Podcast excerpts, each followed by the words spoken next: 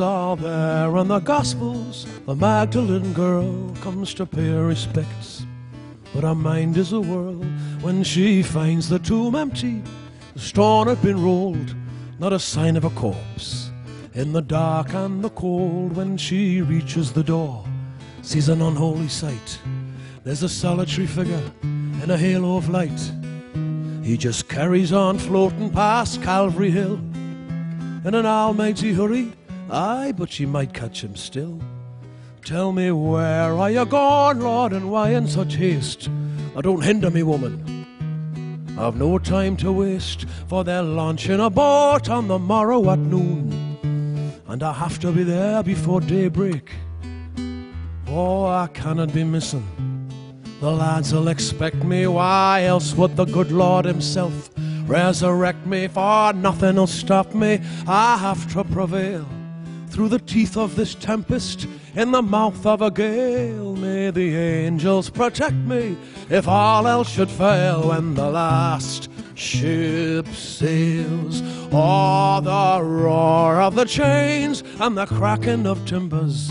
The noise at the end of the world in your ears as a mountain of steel makes its way to the sea and the last ship sails. So I was born and raised in the shadow of a shipyard in a little town on the northeast coast of England. Some of my earliest memories are of giant ships blocking the end of my street, as well as the sun for a lot of the year. Every morning as a child, I'd watch thousands of men walk down that hill to work in the shipyard. I'd watch those same men walking back home every night. It has to be said the shipyard was not the most pleasant place to live next door to or indeed work in. The shipyard was noisy, dangerous, highly toxic, with an appalling health and safety record. Despite that, the men and women who worked on those ships were extraordinarily proud of the work they did, and justifiably so. Some of the largest vessels ever constructed on planet Earth were built right at the end of my street. My grandfather had been a, a shipwright, and as a child, as there were few other jobs in the town, I would wonder with some anxiety whether that would be my destiny too. I was fairly determined that it wouldn't be. I had other dreams, not necessarily practical ones, but at the age of eight, I was bequeathed a guitar. It was a battered old thing with five rusty strings and was out of tune. But quickly I learned to play it and realized that I'd found a friend for life, uh, accomplice, uh, a co conspirator in my plan to escape from this surreal industrial landscape. Well, they say if you dream something hard enough, it will come to pass. Either that or I was extremely lucky. But this was my dream. I dreamt I would leave this town, and just like those ships, once they were launched, I'd never come back. I dreamt I'd become a writer of songs, that I would sing those songs to vast numbers of people all over the world, that I'd be paid extravagant amounts of money, that I'd become famous, that I'd marry a beautiful woman, have children, raise a family, buy a big house in the country, keep dogs, grow wine, have rooms full of Grammy Awards, platinum discs, and what have you. So far, so good, right? and then one day, the songs stop coming. And while you've suffered from periods of writer's block before, albeit briefly, this is something chronic. Day after day, you face a blank page and nothing is coming. And those days turn to weeks and weeks to months. And pretty soon, those months have turned into years with very little to show for your efforts, no songs. So you start asking yourself questions. What have I done to offend the gods that they would abandon me so? Is the gift of songwriting taken away as easily as it seems to have been bestowed? Or perhaps there's a more a deeper psychological reason. It was always a Faustian pact anyway. You're rewarded for revealing your innermost thoughts, your private emotions on the page for the entertainment of others, for the analysis, the scrutiny of others. And perhaps you've given enough of your privacy away. And yet, if you look at your work, could it be argued that your best work wasn't about you at all? It was about somebody else. Did your best work occur when you sidestepped your own ego and you stopped telling your story but told someone else's story? Someone perhaps without a voice, where empathetically you stood in his shoes for a while or saw the world through his eyes. Well, they say, write what you know. Um, if you can't write about yourself anymore, then who do you write about? So it's ironic that the, the landscape I'd worked so hard to escape from and the community that I'd more or less abandoned and exiled myself from should be the very landscape, the very community I would have to return to to find my missing muse. And as soon as I did that, as soon as I decided to honor the community I came from and tell their story, the songs started to come thick and fast. I, have described it as a kind of uh, projectile vomiting, um, a torrent of ideas, uh, of characters, of voices, uh, verses, couplets, entire songs almost formed whole, materialized in front of me, as if they'd been bottled up inside me for many, many years. One of the first things I wrote was just a list of names of people I'd known. And they become characters in a kind of three dimensional drama where they explain who they are, what they do, their hopes and their fears for the future. This is Jackie White. He's the foreman of the shipyard. My name is Jackie White, and I'm foreman of the yard, and you don't mess with Jackie on this quayside. I'm as hard as iron plate. We'll be tied you if you're late when we have to push a boat out on the spring tide. Now, you could die and hope for heaven, but you need to work your shift, and I'd expect us all to back us to the hilt. For if St. Peter at his gate were to ask you why you're late, why you tell him that you had to get a ship built. We built battleships and cruisers for Her Majesty the Queen, super tankers for Onassis, and all the classes in between. We built the greatest ship in tonnage what the world has ever seen. And the only life we've known is in the shipyard. Steel in the stockyard, iron in the soul would conjure up a ship where there used to be a hole. But we don't know what we'll do if this yard gets sold. For the only life we've known is in the shipyard.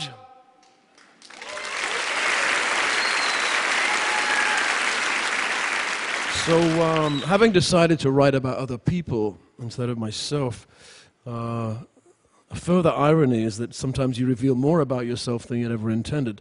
This song is called Dead Man's Boots, which is an expression which describes how difficult it is to get a job. In other words, You'd only get a job in the shipyard if somebody else died. Or perhaps your father could finagle you a, uh, an apprenticeship at the age of 15. But sometimes a father's love can be misconstrued as controlling, and conversely, the scope of a son's ambition can seem like some pie in the sky fantasy.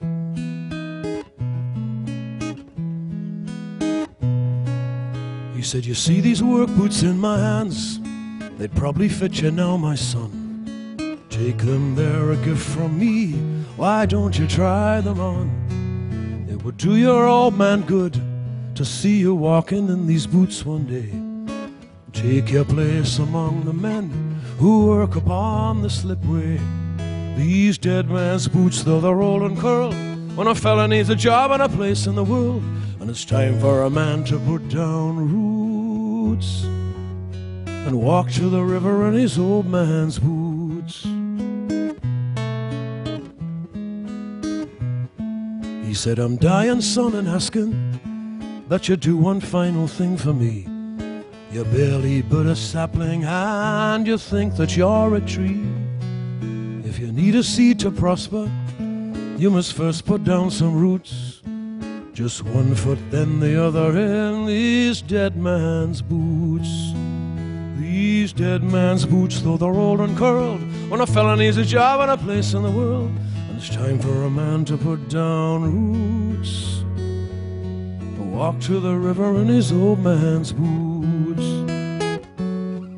Said, Why in the hell would I do that? Why would I agree when his hand was all that I'd received as far as I remember? It's not as if he'd spoiled me with his kindness up to then, you see.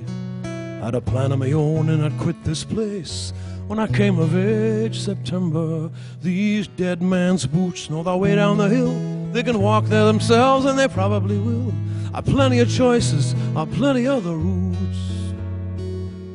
And you'll never see me walking in these dead man's boots. What was it made him think? I'd be happy ending up like him when he'd hardly got two halfpennies left or a broken pot to piss in. He wanted the same thing for me. Was that his final wish? He said, What the hell are you gonna do? I said, Anything but this. These dead man's boots know the way down the hill. They can walk there themselves, and they probably will. But they won't walk with me, cause I'm off the other way. I had it up to here, I'm gonna have my say. When all you got left is that cross on the wall, I want nothing from you, I want nothing at all. On a pension or a pittance when your whole life is through. Get this through your head, I'm nothing like you. I'm done with all the arguments, there'll be no more disputes. Die before you see me in your dead man's boots.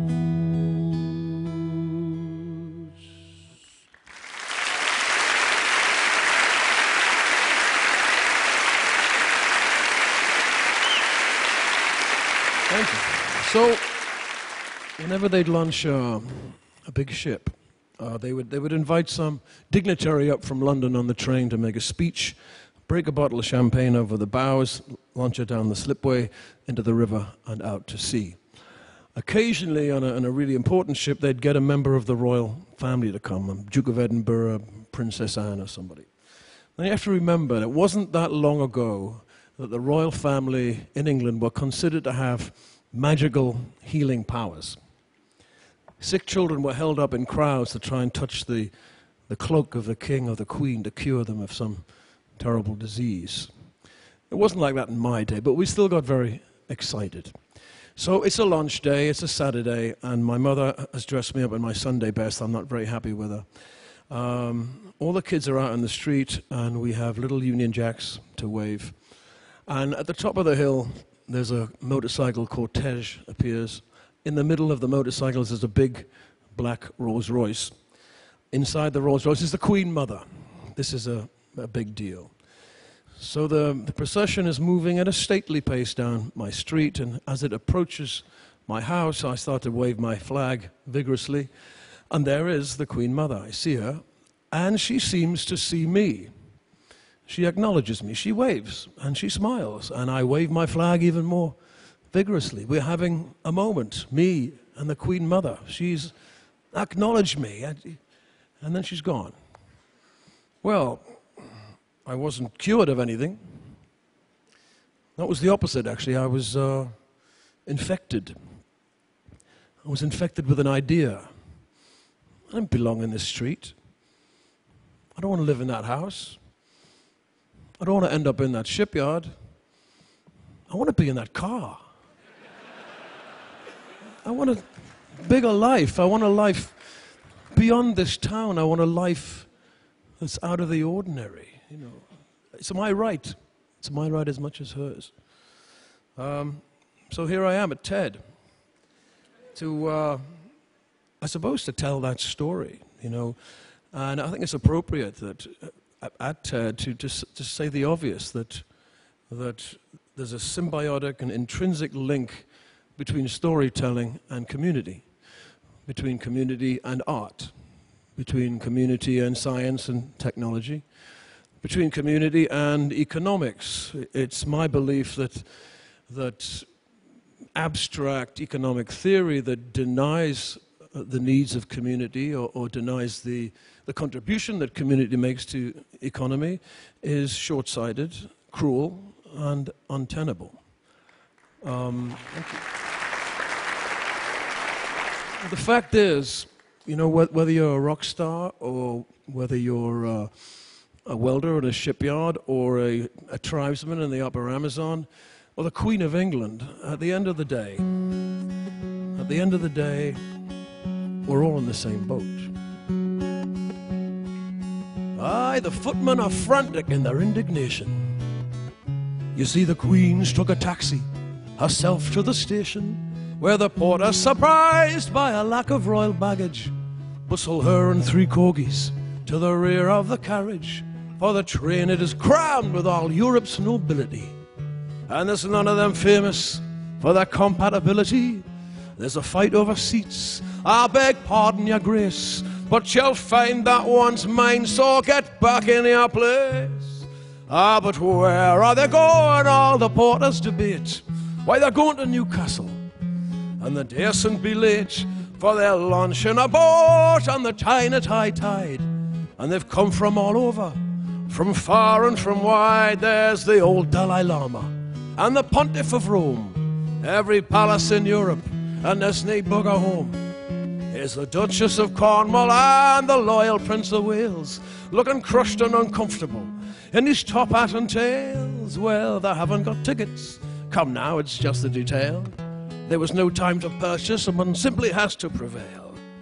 For we'll get to the shipyards, or we'll end up in jail when the last ship sails. Oh, the roar of the chains and the cracking of timbers. The noise at the end of the world in your ears as a mountain of steel makes its way to the sea and the last ship sails.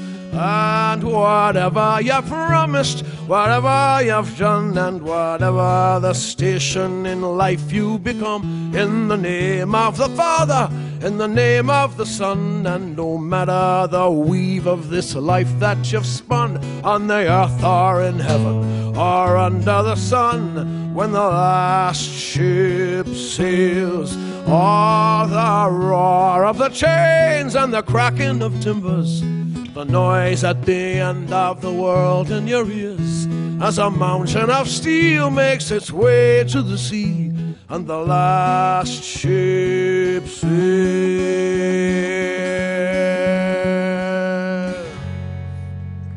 Thanks for listening to my story. Thank you.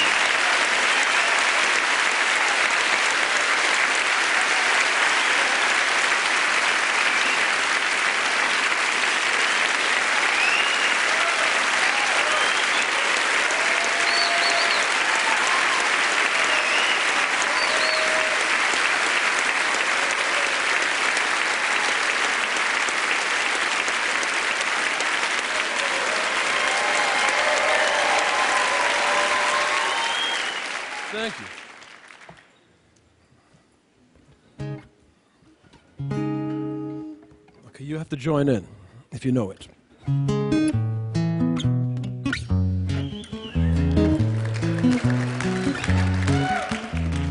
Just a castaway, an island lost at sea. Oh, another lonely day with no one here but me. Oh, more loneliness than any man could bear. Rescue me I fall into despair. I'll send an SOS to the world. I'll send an SOS to the world. I hope that someone gets my. I hope that someone gets my. I hope that someone gets my message in a bottle. Yeah. A message in a bottle.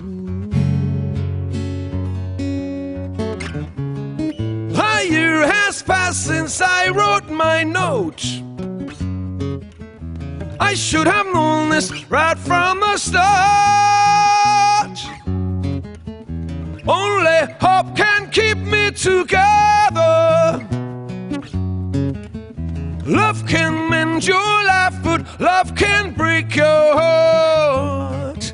I'll send an SOS to the world. I'll send an SOS world. I hope that someone gets my. I hope that someone gets my. I hope that someone gets my message in a bottle. A message in a bottle. Message in a bottle. Message in a bottle. Walked out this morning. I don't believe what I saw. A hundred billion bottles washed up on the shore. Seems I'm not alone in being alone. A hundred billion cast away, looking for a home. I'll send an SOS to the world. I'll send an SOS to the world. I hope that someone gets mine. I hope that someone gets mine. I hope that someone gets my message in a bottle. A message in a bottle. A message in a bottle. A message in a bottle. So I'm going to ask you to sing after me, okay? The next part. It's very easy. Sing in unison. Here we go.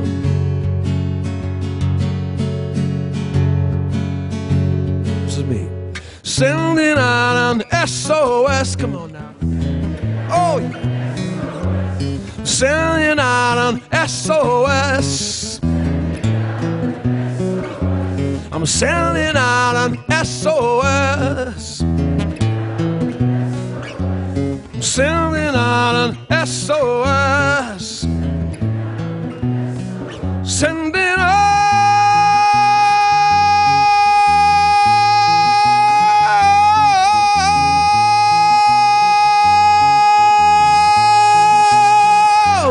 Sending out an SOS. Sending an SOS. Sending out an SOS. Sending out an SOS.